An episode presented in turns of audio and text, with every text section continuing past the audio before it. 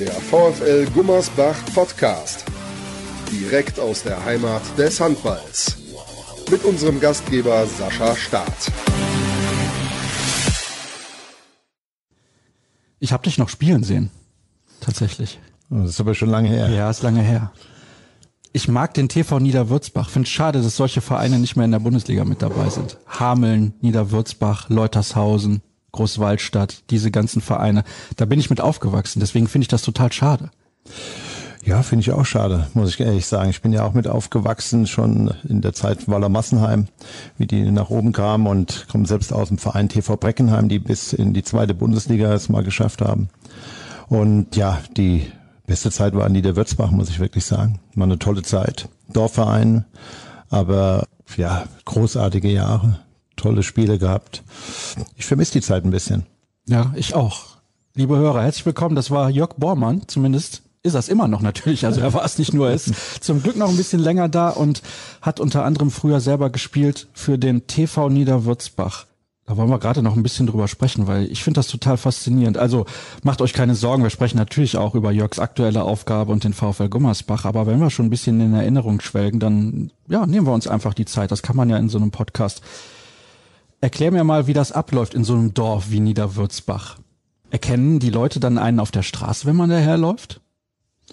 Ja, es war damals schon so. Also man kannte aber auch selbst die Leute, ne? Man, man vielen Kontakt. Spieler dann auch, wenn wir morgens Training hatten, dann in, äh, ja, sind wir etwas essen gegangen und wir kannten da eigentlich fast jeden. Ne? Also das war wie so eine, ja, eine große Familie. Ne? Das war, du kanntest, äh, ich war, wie gesagt, hatte ich ja eben schon gesagt, vorher auch im Wallau. Die Leute, du kanntest die Leute, die Leute kannten dich.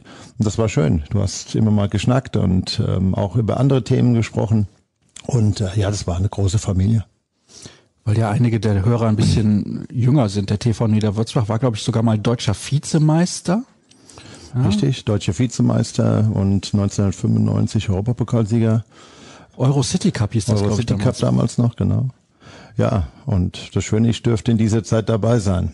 Ja, war eine schöne Zeit. Ich meine, waren ja auch ähm, bekannte Spieler da, die heute äh, auch vielleicht die jüngere Generation noch kennt. Christian Schwarzer ist ja immer noch präsent. Äh, Staffan Olsson, ja, also da waren schon ein paar Spieler dabei. Ähm, Philipp ja, Scharf, glaube ich, französischer Nationalspieler, ja, da genau. gespielt. Also es waren schon viele bekannte Spieler da. Ähm, Lavrov im Tor nach später noch und ähm, ja, Löfgren. Also es waren schon ein paar Spieler, die auch nachher noch in Kiel gespielt haben. Ja, war schon äh, solide Truppe, muss ich solide sagen. Truppe, ja. ja, genau. Ja, das mit Löfgren hatte ich gar nicht mehr im Kopf, aber bevor er in Kiel war, hat er tatsächlich beim TV Niederwürzbach genau. gespielt um mal ein bisschen über deinen Handball-Hintergrund zu sprechen. Also, wer in Niederwürzbach gespielt hat in den 90ern, hat in der ersten Bundesliga gespielt. Was sind so deine Handballwurzeln? Ja, wie gesagt, ich kam äh, ein Dorfverein TV Breckenheim, das ist nur 500 Meter Luftlinie vom Waller Massenheim entfernt. Es war ja früher noch so, wie du das eben schon angesprochen hast, viele Dorfvereine auch, die hochklassig gespielt haben. Ne? Ich kam in der Wiesbadener Region, Waller Massenheim, TV Breckenheim, die Eintracht Wiesbaden, auch Zweitligist, aber auch viele Regionalligisten, die damals da gespielt haben. Das war schon eine Hochburg. Selbst in der Jugend haben wir, ähm, glaube ich, mit der B- und A-Jugend zweimal im Halbfinale um die deutsche Meisterschaft gespielt. Da haben wir noch gegen gegen die SG Leutershausen und ähm, Dortmund Kai Rotenpeler, Frank Schmidt, Kunze, die aus Leutershausen kamen, also das waren ja auch bekannte Namen. Das waren ja alles Dorfvereine damals, ne? Also Leutershausen genauso. Ich habe jetzt selbst auch mal noch viel später in Leutershausen gespielt. Und ja, TV Breckenheim war Handballfamilie auch. Und mein Vater hat uns trainiert im Jugendbereich viel und den Verein mitgeführt. Und ja, die haben das bis in die zweite Liga geschafft. Das ist für so einen Verein mit damals, glaube ich, 1500 Einwohnern schon bemerkenswert. War das nicht in Leutershausen auch so? Da gab es einen Hallensprecher, der gefühlt immer auf dem Spielfeld stand. Zumindest hatte man den Eindruck, dass der das Spiel kommentiert hat irgendwie von oben aus seiner Sprecherkabine. Ich weiß gar nicht mehr, wie genau in Leuteshausen das war. Es war ähm, auch, wie gesagt, das war auch so ein Verein damals, gerade in der Zeit, wo ich gespielt habe, Ende der 90er. Da wurde Handball richtig gelebt. Ne? Das war ja auch Erstligist, der, glaube ich, auch deutsche Vizemeister war. Ich war in Zweitliga-Zeiten da, damals auch im Management noch ähm, Uli Roth dabei. Und ähm, Ja, es war dann auch äh, immer schön. Frank Schmidt zum Beispiel, damaliger Mittelmann bei äh, der SG Leutershausen. Wir haben im Jugendbereich schon gegeneinander im Deutsche gespielt, haben nachher in Niederwürzbach zusammengespielt, haben in Nettelstedt zusammengespielt und in Leutershausen. Also das war dann auch immer wie es manchmal so spielt, bist du äh, auch mit einigen Spielern länger verbunden. Und in Leuteshausen, ja, das hat gelebt, auch wie in Hüttenberg, heute so Dorfverein noch. Da war nach dem Spiel dann, wurde das Spielfeld umgekrempelt, äh, äh, Sitzbänke und Tische auf das Spielfeld Städte gebracht. für die Pressekonferenz. Pressekonferenz. ähm, äh, ich glaube sogar teilweise ähm, ein Bierwagen in die Halle geschoben und, und, und. Also das, da sind ja auch die Leute geblieben. Das war schon toll. Ah, es gibt noch andere Vereine. Östring fällt mir da ein, so ein klassischer Verein. Convestheim, TV Eitra kennen ganz, ganz viele, glaube ich, überhaupt Ja. nicht mehr. Hat mal erste Liga gespielt. Also VfL Heppenheim, die es auch schon lange nicht mehr gibt, zweite Liga, ja, TV Eintracht, wie du schon sagtest. Ja, leider gibt es viele von diesen Vereinen heute gar nicht mehr. man merkt, glaube ich, liebe Zuhörer, wir sind ein bisschen wehmütig. Aber wir sitzen hier jetzt heute in so einer tollen Loge, wie wir das immer tun beim Podcast des VfL Gummersbach und sehen eine großartige Halle, ist ja auch super. Also so ist es nicht. Aber dieser Charme von früher ist ja ein klein wenig verloren gegangen. Deswegen wollten wir da noch mal ein bisschen drauf zurückblicken auf die alten Zeiten. Du hast gerade eben schon gesagt, du warst dann auch in Leutershausen im Management tätig. War das so ein fließender Übergang nach deiner Spielerkarriere? Wie ist das damals gelaufen? Warst du verletzt? Hast du deswegen vielleicht aufgehört? Oder war das ein harter Cut? Wie ist das genau zustande gekommen? Nee, ich war in Leutershausen gar nicht im Management mit tätig. Ich bin nachher ähm, in Leutershausen, ich bin ja dann, ich war noch kurz in Östringen, ähm, habe da in der Geschäftsstelle mitgearbeitet im Sponsoring-Bereich und bin dann 2001 nach Holland gegangen zum holländischen Rekordmeister Sitadia Sittard und eigentlich als Spieler. War der Rekordmeister da und ähm, ja wollte einfach nochmal ja im Ausland mal, mal neue Erfahrungen machen und ähm, Sittard war mir war mir bekannt auch durch Europapokalspiele und ähm, da wurde ich dann ganz schnell auch im Jugendbereich mit einbezogen habe dann glaube ich sogar im ersten Jahr die C B A Jugend und die erste Mannschaft nach einem halben Jahr dann auch mit übernommen als Spielertrainer war da fünf Jahre. Ja, und da hat man natürlich viel mitgemacht, ne? auch im Managementbereich. Da habe ich dann schon viel gelernt, habe auch in dieser Zeit äh, mein, äh, mein Fernstudium im Bereich Sportmanagement gemacht. Und habe aber gemerkt ganz schnell, dass mir gerade der Jugendbereich, äh, glaube ich, viel Freude macht zu entwickeln. Und kam dann ähm, nach zwei, drei Jahren dann auch mit ähm, TSV Bayer Dormagen Kontakt. Wir hatten so eine Kooperation dann vereinbart mit beiden Vereinen, ja, gemeinsame Trainingslager, ähm, ja, Spielevereinbarungen und, und, und. Und das mm, hat sich dann so entwickelt, dass ich dann äh, 2006 mich der TSV angesprochen hat, ob ich nicht Lust hätte, zum TSV zu kommen. Und äh, hatte die Möglichkeit, dann auch eine Stelle als Leitung im offenen Ganztag zu übernehmen. Ähm, Der 2006 ist ja der offene Ganztag äh, in Nordrhein-Westfalen mit eingeführt worden. An der Grundschule, äh, wo der TSV Träger war. Und da konnte ich mich auch ein bisschen ausleben. Und ähm, habe dann aber auch die Jugend gleich mit übernommen. Erstmal eine Mannschaft. Nachher war ich auch noch Nachwuchskoordinator und, und, und. Und war ja dann zehn Jahre bei diesem Verein. Ne? Und dann auch, ja, habe da viele Dinge auch äh, wieder mitgenommen.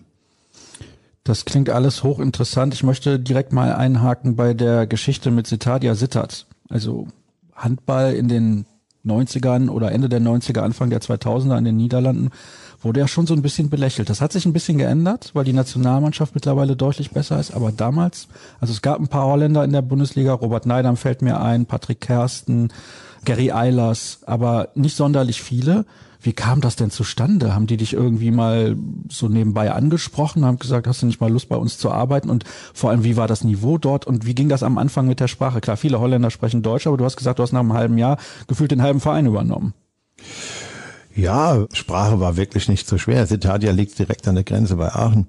Also die meisten können Deutsch, aber ähm, man hat sich gut verstanden sofort und das war kein Problem. Ähm, ja, wie kam das? Ähm, damaliger Agent sagte, Citadia möchte über den Tellerrand hinausschauen, möchte mal einen deutschen Spieler haben. Sie werden interessiert an dir, sie suchen Linkshänder. Und ähm, dann habe ich mir das mal angehört, zwei, dreimal, bin auch hingefahren. Und ja, war ein interessantes Projekt für mich, weil, wie gesagt, ähm, äh, der Verein wollte sich auch ein bisschen verändern. Ja, sie waren jahrelang der, wie gesagt, der Abonnementmeister in, äh, in Holland, ein ziemlich erfolgreicher Verein und wollten aber auch äh, schauen, dass sie mehr in den Jugendbereich investieren.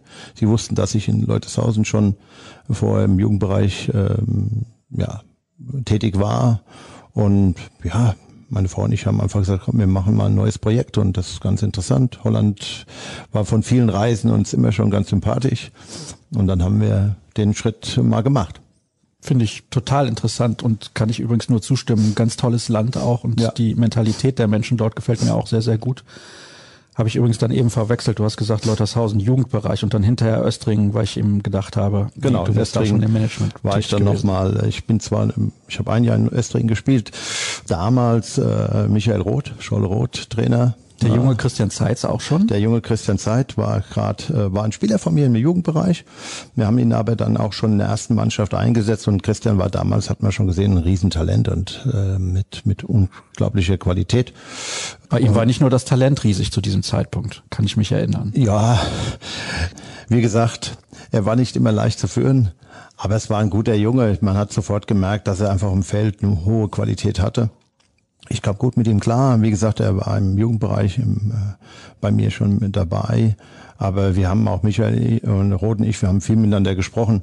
Und man hatte gemerkt, dieser Junge muss spielen in der zweiten Liga. Und da Leutershausen, ähm, ja, einfach wieder angefragt hatte bei mir, ähm, war es eigentlich kein Weggehen äh, unbedingt jetzt, ich hab, möchte wieder unbedingt nach Leutershausen, sondern ich habe mich in Leutershausen wohlgefühlt, darum bin ich zurück, aber es war auch so eine Entscheidung für einen jungen Spieler damals, wo ich einfach gesagt habe, boah, das ist schon jemand, der hat eine hohe Qualität, hat ja auf derselben Position wie ich gespielt und darum war das jetzt ein einfacher Schritt und Christian hat das natürlich auch dann über die Jahre bewiesen, welche Qualität ja, er ist ein ganz hat. ordentlicher Spieler geworden, muss man ja. sagen. Also wenn man sich anschaut, was der alles gewonnen hat, mein lieber Mann, Weltmeister, Europameister, Champions League gewonnen, ja. deutsche Meisterschaften, Pokalsieger, boah, ist schon richtig ordentlich und spielt immer noch.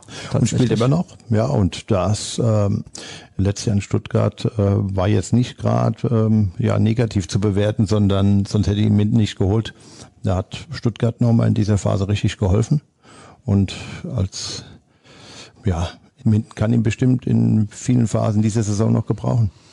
Und der VfL Gummersbach, um da jetzt endgültig den Sprung zu schaffen zu dem Verein, für den du jetzt tätig bist, hat auch gesagt, den können wir gebrauchen, weil du in Dormagen ganz ordentliche Arbeit geleistet hast. Da gibt's ja auch viele Profis mittlerweile, mhm. die unter deinen Fittichen gewesen sind. Kantar Mahe fällt mir da ein, ganz bekannter Name, aber das ist nicht der einzige. Also die Liste lässt sich fortsetzen. Simon Ernst, glaube ich, auch dabei gewesen. Da gibt's noch ein paar Namen. Kannst du gerne mal ein bisschen Och, ich kann sie gar nicht mehr alle aufzählen, glaube ich.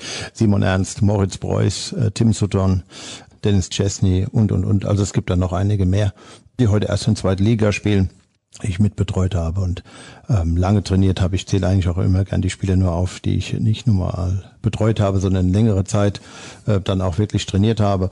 Ähm, ja, war eine großartige Zeit in, äh, als Trainer in, in den Dortmund, das muss man sagen. Man, man konnte da auch natürlich sehr professionell arbeiten. Wer die Anlage kennt, weiß, äh, welche Möglichkeiten man hat. Und äh, habe dann äh, mit den Verantwortlichen vor Ort dann auch das Internat mit aufgebaut, war für Scouting zuständig.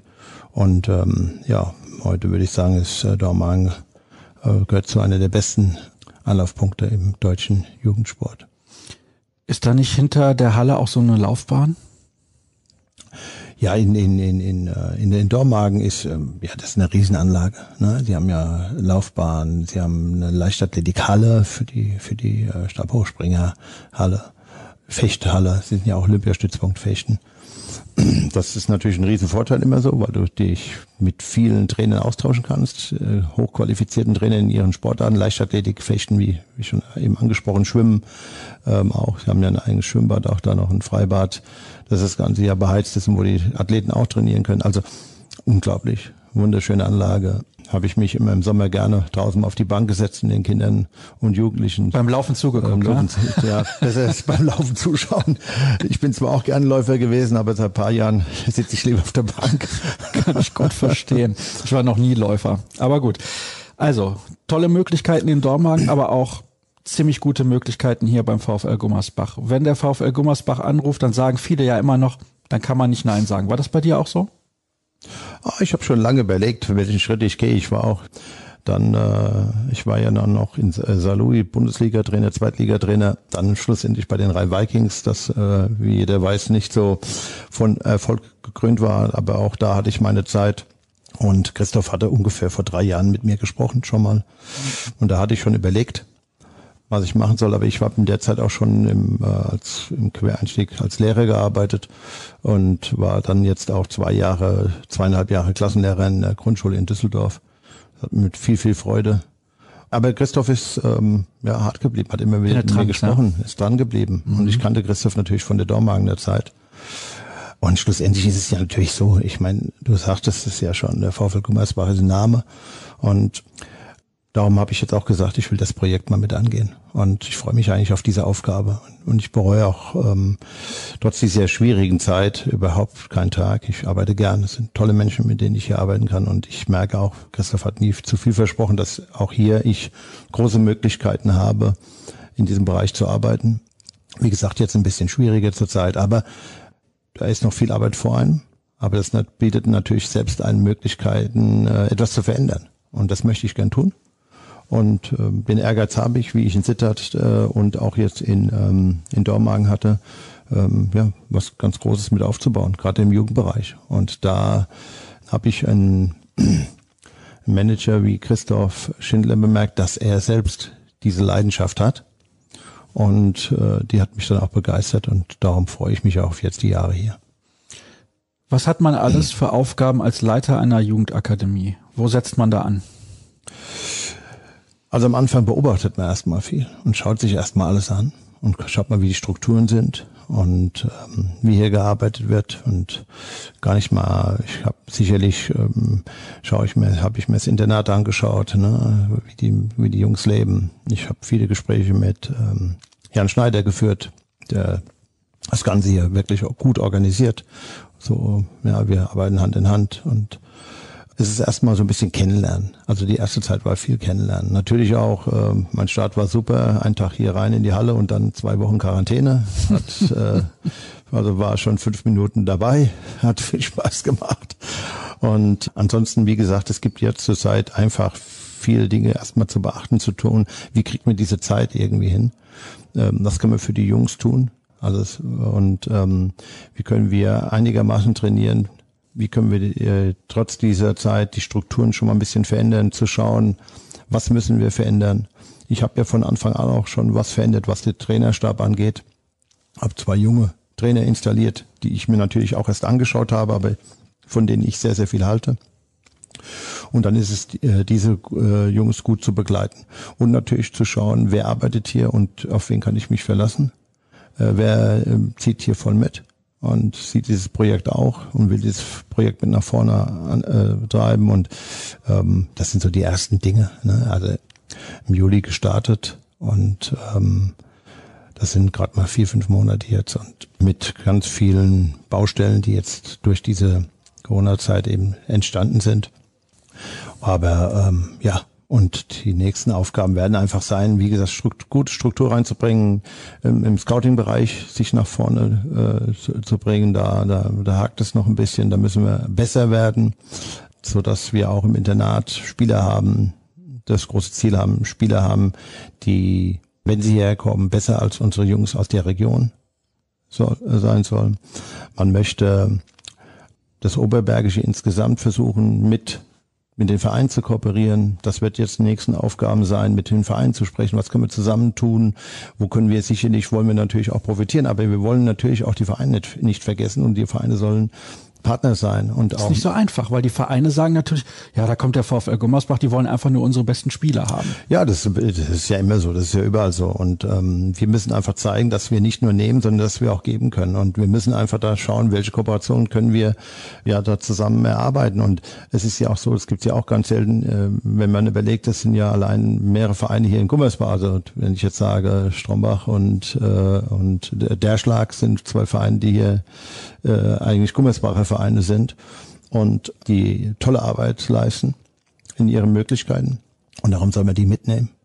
Und dass sie sich auch gewertschätzt fühlen. Ne, und sagen, okay, dann, na, wenn die mal einen Spieler holen, der einfach besser ist, ja, das ist ja genauso, das war damals so ein Thema, ist es immer äh, mit dem äh, mit Birkesdorf, äh, wo der Simon Ernst gespielt hat. Da hat man einfach gesagt, der Spiel muss herkommen, sondern hat man mit Birkesdorf auch gesprochen und der Junge hat einmal die Woche bei uns mittrainiert, bis im B-Jugendbereich und war aber ein Spieler und bis der Verein und der Spieler selbst gesagt haben, jetzt kann ich, wenn ich einen Schritt weiterkommen will, dann muss ich natürlich nach Dortmund gehen.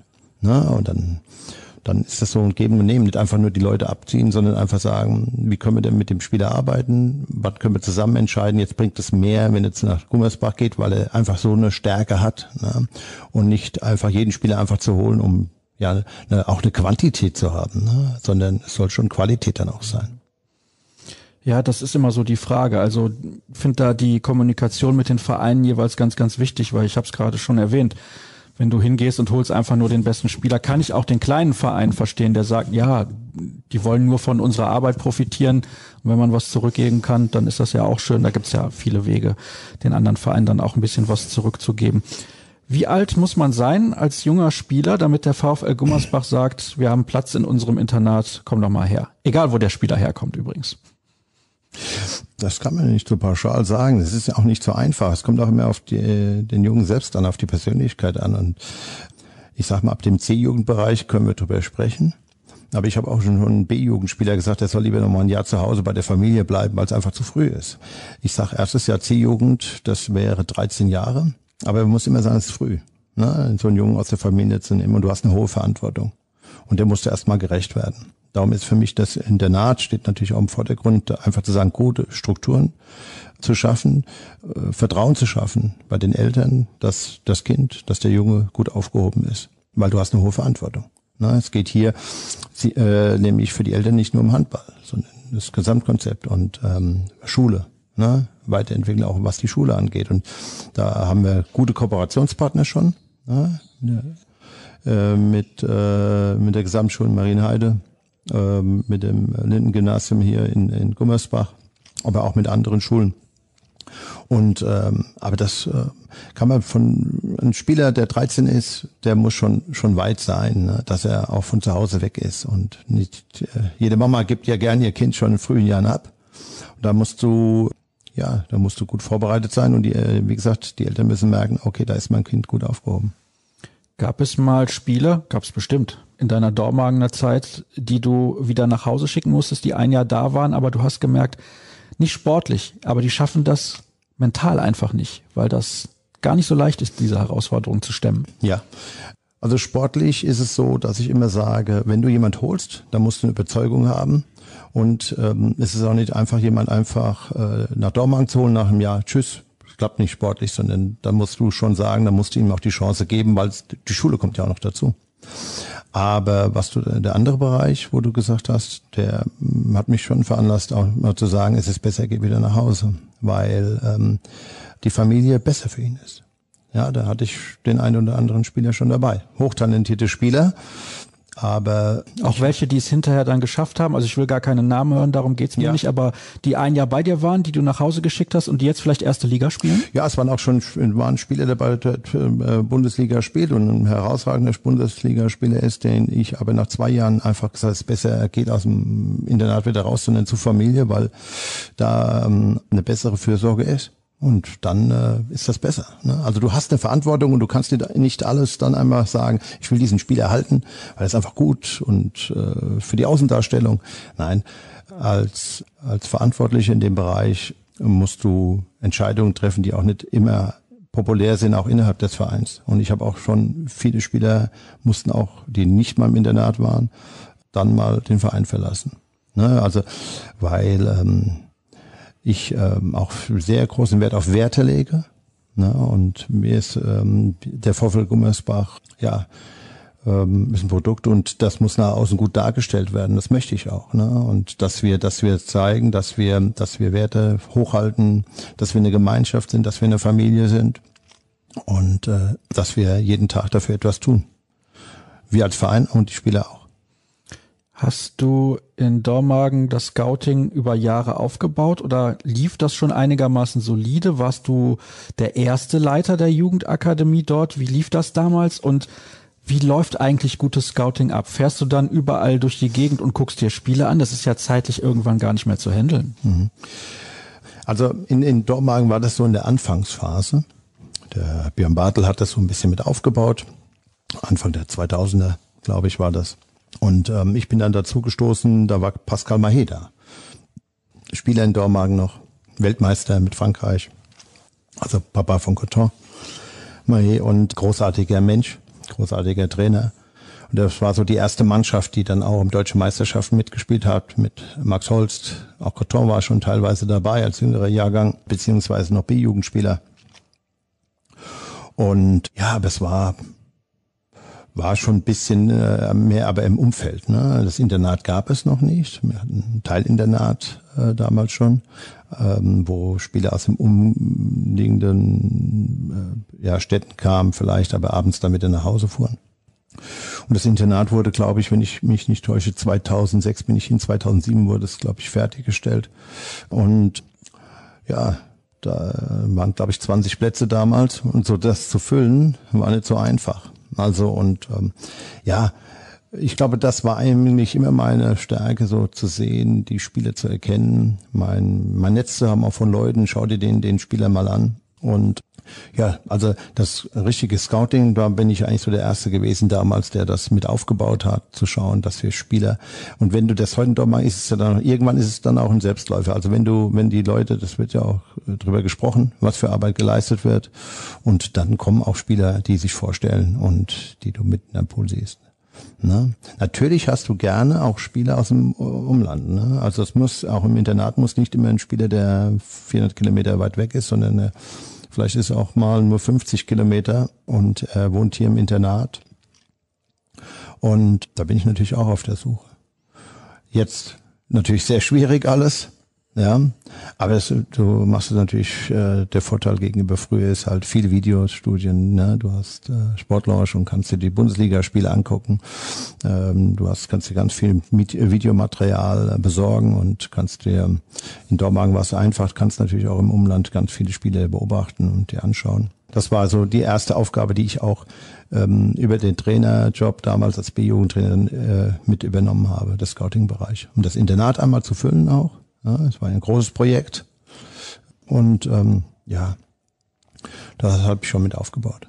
Ich finde das total spannend, über dieses Thema zu sprechen, weil man selten so Einblicke bekommt, wie das in so einem Internat abläuft, wie das mit dem Scouting abläuft und so weiter und so fort. Also auch sehr bemerkenswert, dass du mit einer der ersten warst in Deutschland, der dieses Scouting so betrieben hat. Es gibt ja eine Kooperation, glaube ich, mit dem Handballverband aus Luxemburg. Ist das korrekt? Richtig. Ähm, sind auch schon zwei, drei Jahre, ich weiß nicht, oder ob es länger ist, aber ich glaube zwei, drei Jahre mit äh, Mike Hanschke. Und ja, das sind richtig talentierte Jungs dabei. Ja, das ist eine, eine gute Kooperation, viel Austausch, gerade mit Mike. Gefällt mir ganz gut.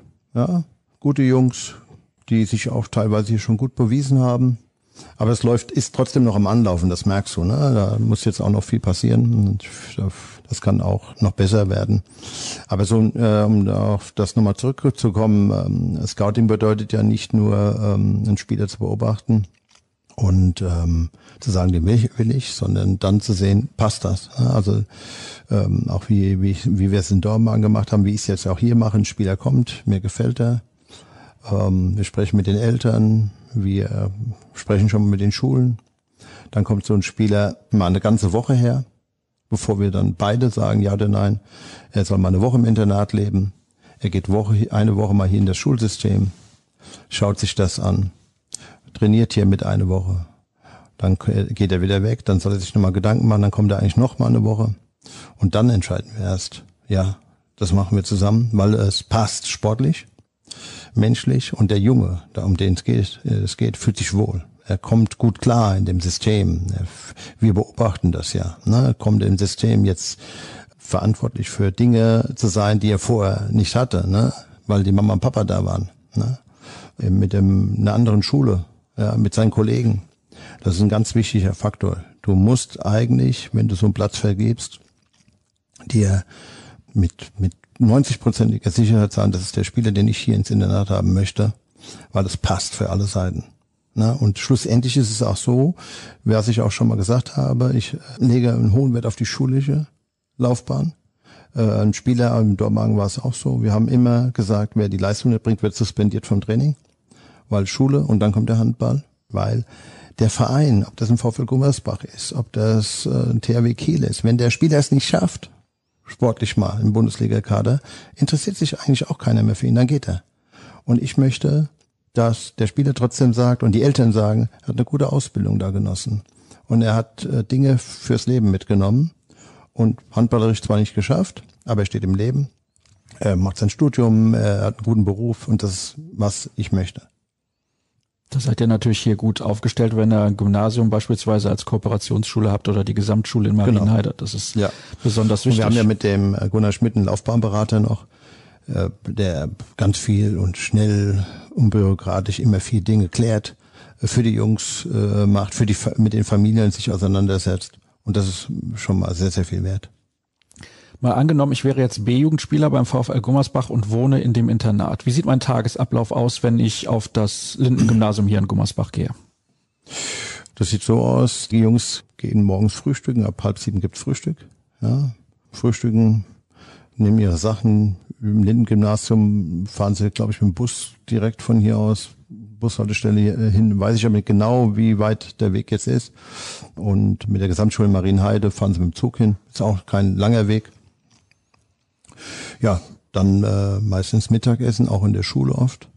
Ich kann jetzt von Marienheide äh, mehr sprechen. Durch Corona-Zeit habe ich im Lin-Gymnasium äh, jetzt habe ich auch schon ein Gespräch geführt, bin aber da noch nicht so so drin. Das macht Gunnar Schmidt, weil er selbst als Lehrer dort arbeitet. Ich bin ja noch mit äh, paar Stunden in der äh, Gesamtschule tätig als Sport und äh, Lehrer und äh, Bereich Wirtschaftslehre. Und ja, dann Mittagessen, Schule, zurückkommen, bisschen was noch für die Schule machen oder ein bisschen ausruhen und dann Training. Dreimal die Woche kommt dazu, dass die Jungs um halb acht äh, Frühtraining haben, bis neun Uhr, in der Kooperation mit der Schule auch vereinbart.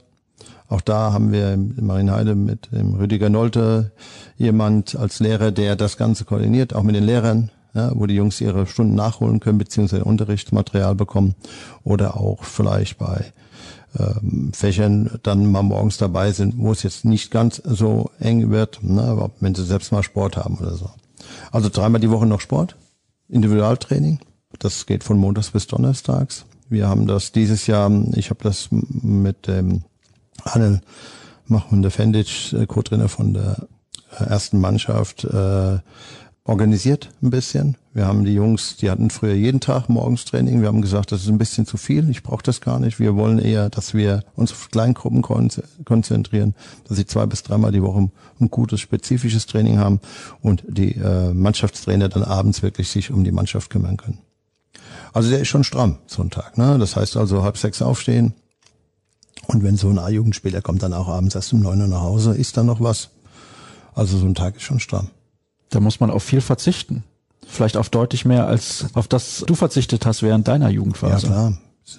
Ja, aber in meiner Zeit ist ja, kann man ja gar nicht vergleichen. Zumindest ähm, war es ja so, allein die Schule schon. Ne? Also wir waren um eins, halb zwei fertig, dann hast du Hausaufgaben gemacht, dann warst du um drei Uhr fertig und dann hast du noch andere Dinge machen können. Heute sind die Jungs teilweise, kommen die erst um halb fünf, fünf von der Schule zurück und dann sofort ins Training. Die müssen auf viele äh, Dinge verzichten, klar. Aber ich sage Ihnen immer, wenn du dann vielleicht mal vor 14.000 Zuschauern äh, in, bei den rhein löwen oder in THW Kiel irgendwann mal aufläufst, dann weißt du, was du das gemacht hast. Und darum musst du es auch wollen. Ne? Aber darum habe ich immer den Eindruck, gerade die Jungs, die jetzt hier im Leistungsbereich arbeiten, die verzichten auf gar nichts. Die wollen trainieren, die haben Lust auf Training.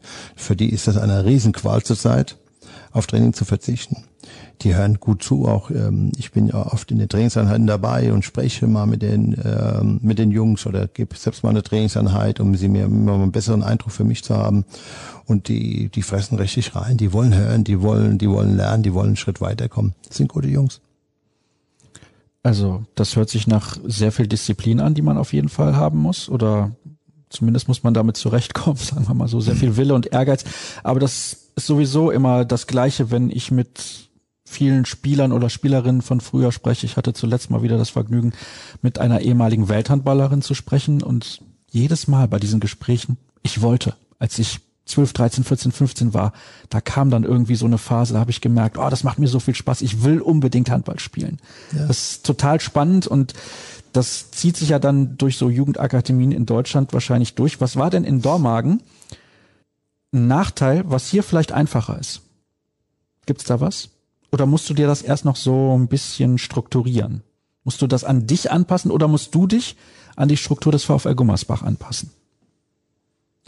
Ja, klar, ich muss mich auch an die Struktur des VfL Gummersbach anpassen. Ich kann es auch noch nicht gar nicht mal so beurteilen, was ist hier besser und was ist da schlechter oder was auch immer. Ich beurteile das, was ich hier habe. Und das ist einfach viele Dinge, die toll sind. Ne? Das ist ein, ein, ein Weltverein und das ist er immer noch. Auch wenn er in der zweiten Liga spielt. Man merkt das einfach, dieses Dorf in Anführungsstriche VfL Gummersbach, das wird immer noch sehr, sehr gelebt. Und die Menschen, die äh, arbeiten, machen das mit unglaublicher Leidenschaft. Und ähm, ja, das ist natürlich auch die Nähe zu allem. Ne? Also ich äh, bin arbeite drüben in der Geschäftsstelle und gehe raus und bin in der Halle. Ein super Vorteil. Ne? Das war in Dormagen zwar genauso. Also schwer zu beurteilen, weil ich eigentlich bei zwei tollen Vereinen in Deutschland bis jetzt gearbeitet habe, was den Jugendbereich angeht. Und du eigentlich ähm, ein Traum jedes Trainers äh, oder Koordinators ist, welche Möglichkeiten du hast. Und ähm, jetzt muss ich mal, äh, muss ich einfach in der Zeit sehen, was, ähm, was ist anders, was ist besser, was ist schlechter und wie kann ich es verändern zum Positiven. Aber ein ganz klares Ziel ist ja auch, Christoph und ich, wir haben, wie gesagt, ich bin nicht von heute auf morgen hier, sondern es war ein langer Prozess äh, mit, äh, mit jemand, der um mich gekämpft hat. Und ich habe Lust auf dieses Projekt und ich bin schlussendlich nicht hergekommen, um zu sagen, ja, ich mache das mal, ich darf mal beim VfL Gummersbach arbeiten, sondern ich möchte nicht nur das, was in der Presse teilweise geschrieben worden ist, ähm, ja, mich darauf ausruhen, sondern ich möchte, dass der VfL Gummersbach auch im Jugendbereich einer der führenden äh, Vereine in Deutschland wird. Das hat ja in den letzten Jahren auch gar nicht so schlecht geklappt, wenn man sich den Kader der ersten Mannschaft ansieht. Ja, ja, sicherlich. Klar ist man natürlich wäre jetzt vielleicht auch äh, der Situation geschuldet, dass es auch ein bisschen einfacher war, natürlich, klar, aber trotzdem muss es erst mal schaffen. Na, wenn ich jetzt aber trotzdem auch die Entwicklung gerade von Finn Herzig sehe oder so, dann finde ich das toll, ne, dass so ein Junge von hier ähm, wirklich eine gute Entwicklung äh, gemacht hat. Und meine Aufgabe äh, sehe ich auch darin, nicht nur Spieler in die erste Mannschaft hochzubringen, sondern Spieler, die, ja, die schon mitentscheiden können. Ja, also ein Simon Ernst, ja, ein Paul Drucks, ein Moritz Preuß. Also junge Spieler, die da reinkommen und schon äh, eine hohe Verantwortung haben und nicht nur Mitläufer sind. Und die möchten wir kreieren. Die möchten wir hier rein haben. Ja, aus unserem Umfeld und unserem Internat oder äh, aus der Akademie allgemein. Ne? Es geht ja nicht, es sind ja nicht nur die Spieler, die im Internat leben, sondern es gibt ja hochtalentierte Spieler, die hier aus dem Umfeld, Umkreis kommen. Eben habe ich das Wort Disziplin in den Mund genommen. Das ist sicherlich ganz, ganz wichtig. Was ist denn aber inhaltlich besonders wichtig in einem Training, sagen wir mal im B-Jugendbereich? Weil das ist, glaube ich, von der C-Jugend zur B-Jugend ein ganz, ganz entscheidender Schritt, vielleicht noch entscheidender als von B zur A-Jugend oder von A-Jugend dann in den Herrenbereich. Aber gerade in diesem Bereich, wenn Kinder oder Jugendliche 15, 16 Jahre alt sind, entscheidet sich ja ganz, ganz viel auch für den Rest der Karriere. Worauf legst du besonders Wert beim Training? Was müssen die unbedingt mitbekommen in diesem Alter? Ja, du sagst ja schon, also dieser Sprung, ich äh, finde den nach dem Sprung sicherlich in den aktiven Bereich finde ich den größten Sprung von der C in die B-Jugend. Das ist ein gewaltiger Sprung. Ja. Da fängt so langsam so ein bisschen der Männerhandball an, ja, die Körperlichkeit mehr. Ja, also da fängt schon ein sehr hoher Bereich. Trotzdem, du hast äh, schon, wir haben es jetzt schon öfters gesagt, gerade du gesagt, Disziplin ist ein unglaublicher Faktor, ne? dass wir, ähm, dass der Spieler äh, wirklich ähm, leistungsmäßig denkt, ja, und weiß, dass er jeden Tag eigentlich dafür was tun muss. Und ähm, ja, es geht es geht ja dann voll schon in die in die positionsspezifischen Dinge. Ne? Also im C-Jugendbereich hast du noch mal die Möglichkeit, ich switche noch mal von den Positionen, schaue mir ein bisschen mal was an. Aber als Trainer legst du da schon sehr viel Wert auf die äh, Position. Ne? Ist es ein Außen, ist es ein Halber, ist es ein Mittelmann oder doch ein Kreisläufer? Also individuelle Ausbildung kommt dann nochmal ganz Stück dazu. Und ähm, ja, da entscheidet sich eigentlich schon viel, wo der Weg für viele Spieler hingeht. Das sage ich Ihnen auch immer. Ne? Also da wird schon gemessen, ob du es dann in diese A-Jugend-Bundesliga, die dann schon wirklich ein großer Schritt auch nochmal ist, äh, wirklich schaffst. Und da tut sich schon die Spreu vom Weizen dann trennen. Das merkt man dann schon. Aber wir haben Glück, äh, es ist jetzt so dieses Jahr, wir haben im B-Jugend einen sehr starken Jahrgang nach meiner Meinung. Ne? Wie stark er ist in der weiß ich noch nicht genau, aber es ist trotzdem schon ähm, eine, eine, gute Jugendmannschaft, die sehr diszipliniert ist, die mit ihrem Trainer Jan, Jan Schwenzfeier, der ja auch noch selbst äh, 24 Jahre gerade erstmal ist, wirklich gut arbeitet, wirklich gut arbeitet, sehr diszipliniert, viel zuhört. Du gehst in diesem Bereich noch mehr in die Einzelgespräche hinein. Da erwarte ich auch von meinen Trainern viel. Ne? Immer wieder, du gehst in die Videoanalysen äh, mit rein. Ne? was du im C-Jugendbereich sicherlich auch schon tust, aber noch weniger. Jetzt gehst du aber schon mal mit den, in, äh, wie gesagt, auch in Kleingruppen mit den Spielern nochmal und ja, analysierst mehr schon. Ja. Die Deckungsvarianten ändern sich teilweise ne, im, im C-Jugendbereich ähm, offensiv 3-2-1, 3-3-Abwehrbereich. Im B-Jugendbereich kommen dann auch zu 6-0 und diese Bereiche schon dazu. Ne? Also es wäre komplexer alles. Man merkt schon, das ist relativ viel, gerade für Kinder in so einem Alter, die auch in einer entscheidenden Phase sind in ihrem Leben, die sich da weiterentwickeln, muss man ja auch mal dazu sagen. Das ist auch ein großer Stab in so einer Jugendakademie beim VfL Gummersbach. Du hast jetzt einige Namen schon genannt.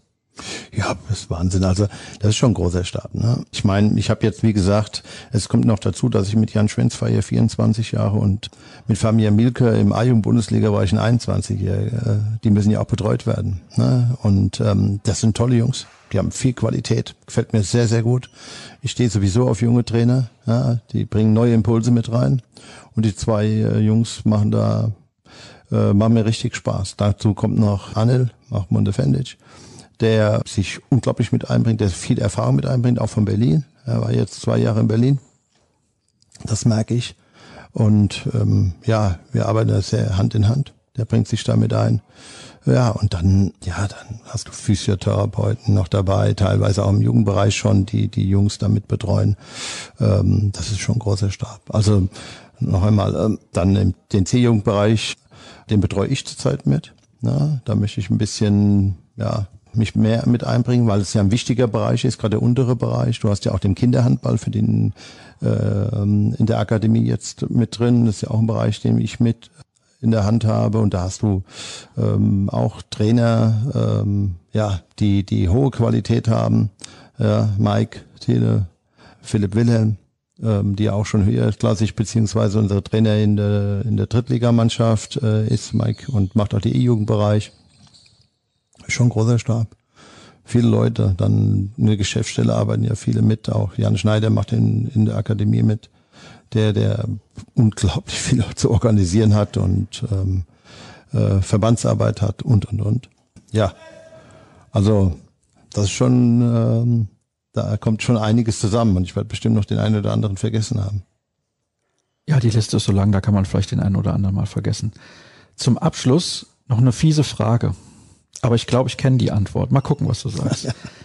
jedes Jahr A-Jugendmeister mit dem VfL Gummersbach oder jedes Jahr ein Spieler aus der A-Jugend in den Profibereich, der sich da etabliert? Jedes Jahr ein Spieler, der sich in die Bundesligamannschaft etabliert. Das, das war mir Traum. klar. Das war mir klar, dass diese Antwort ja. kommt. Ja, es gibt doch nichts Schöneres. Also ich sage heute nochmal, ähm, ich gucke mir gar nicht so viel Bundesligaspieler an. Aber wo Simon Ernst Moritz Preuß mitspielen, Tim Sutton mitspielen und sowas, die gucke ich mir am liebsten an. Weil das sind so Jungs von, von uns, von, die ich lange betreuen dürften. Und das macht einfach Spaß. Hast du noch Kontakt zu denen teilweise? Ja, ja. Ja, mich mit Simon habe ich gerade letzte Woche telefoniert, mit Moritz Preuß auch. Wir telefonieren oft. Mit Moritz war ich mal weg gewesen, mit Simon auch. Also immer wieder. Na, das ist schon Jungs, die, die mir sehr am Herzen liegen. Aber insgesamt nochmal. Also es ist ja auch der Schöne, wenn du heute in die Hallen gehst, du hast fast immer jemand, den du kennst, den du schon mal betreut ja, hast. Ja, da kennt dich nochmal jemand. Ja, ja Weil sie genau. als Spieler nicht mehr ja, kennen. Genau, genau, als Spieler, ach Gott, das ist so lange her, da weiß gar ich glaube, die meisten wissen gar nicht, dass ich mal gespielt habe.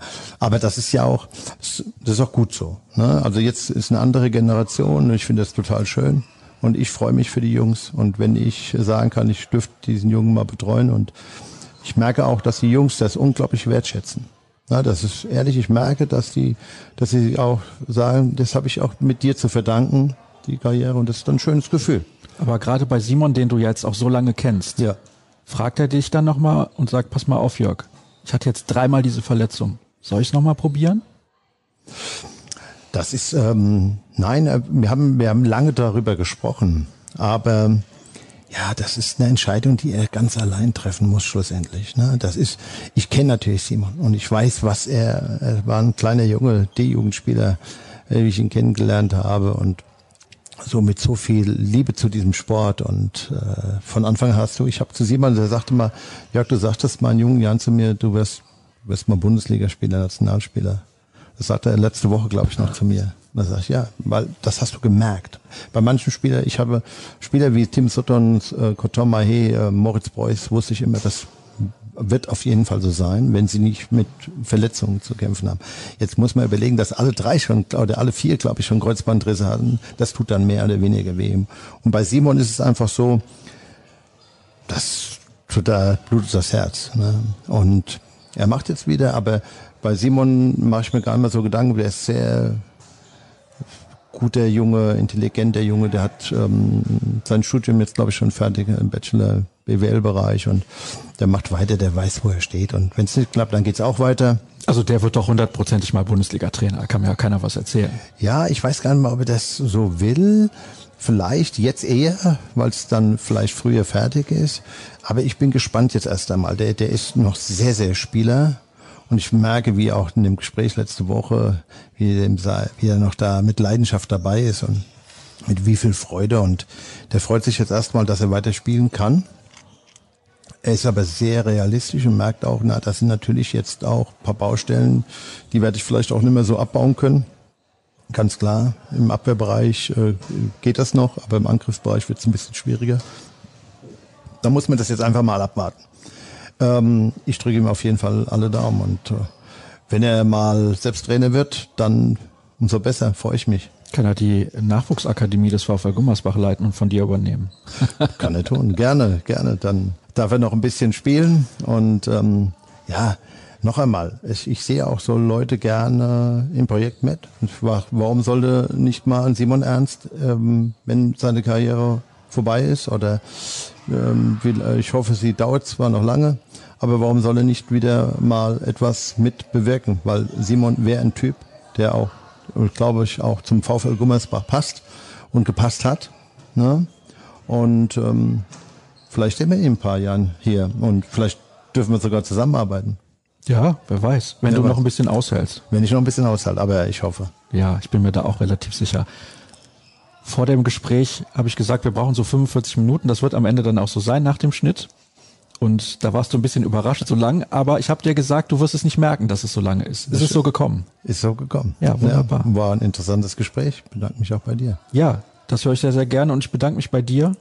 Denn das ist ein Thema, über das man nicht jede Woche spricht. Ich finde, da kann man ruhig mal drüber sprechen. Ich glaube, wir haben ganz, ganz viele Facetten immer noch nicht aufgezeigt. Es gibt noch ganz, ganz viele Sachen, über die man noch weiter sprechen könnte. Aber irgendwann müssen wir mal zum Ende kommen. Ja. Und ich bedanke mich auch nochmal bei dir recht herzlich. Ich glaube, wir werden vielleicht dann in einem halben oder dreiviertel Jahr nochmal miteinander sprechen und mal gucken, wie war dein erstes Jahr beim VfL Gummersbach, auch mit all diesen Hindernissen, die man natürlich aktuell hat. Das ist ja ganz logisch. Und wie hat sich das Scouting verändert? Wie bist du zufrieden mit der Entwicklung? Also keine Sorge, wir werden nochmal miteinander hier sprechen. Wir werden, wir zwei werden noch Themen finden. Da bin ich mir relativ sicher. Herzlichen Dank und herzlichen Dank natürlich auch an alle Hörer, die mit dabei gewesen sind. Alle Infos zum Podcast bekommt ihr wie gehabt auf den Internetseiten beziehungsweise den sozialen Kanälen. So ist es richtig, des VfL Gummersbach. Denkt an die Spieltagsanalyse, die es immer gibt nach den Heimspielen und dann hören wir uns demnächst wieder. Bleibt gesund. Tschüss.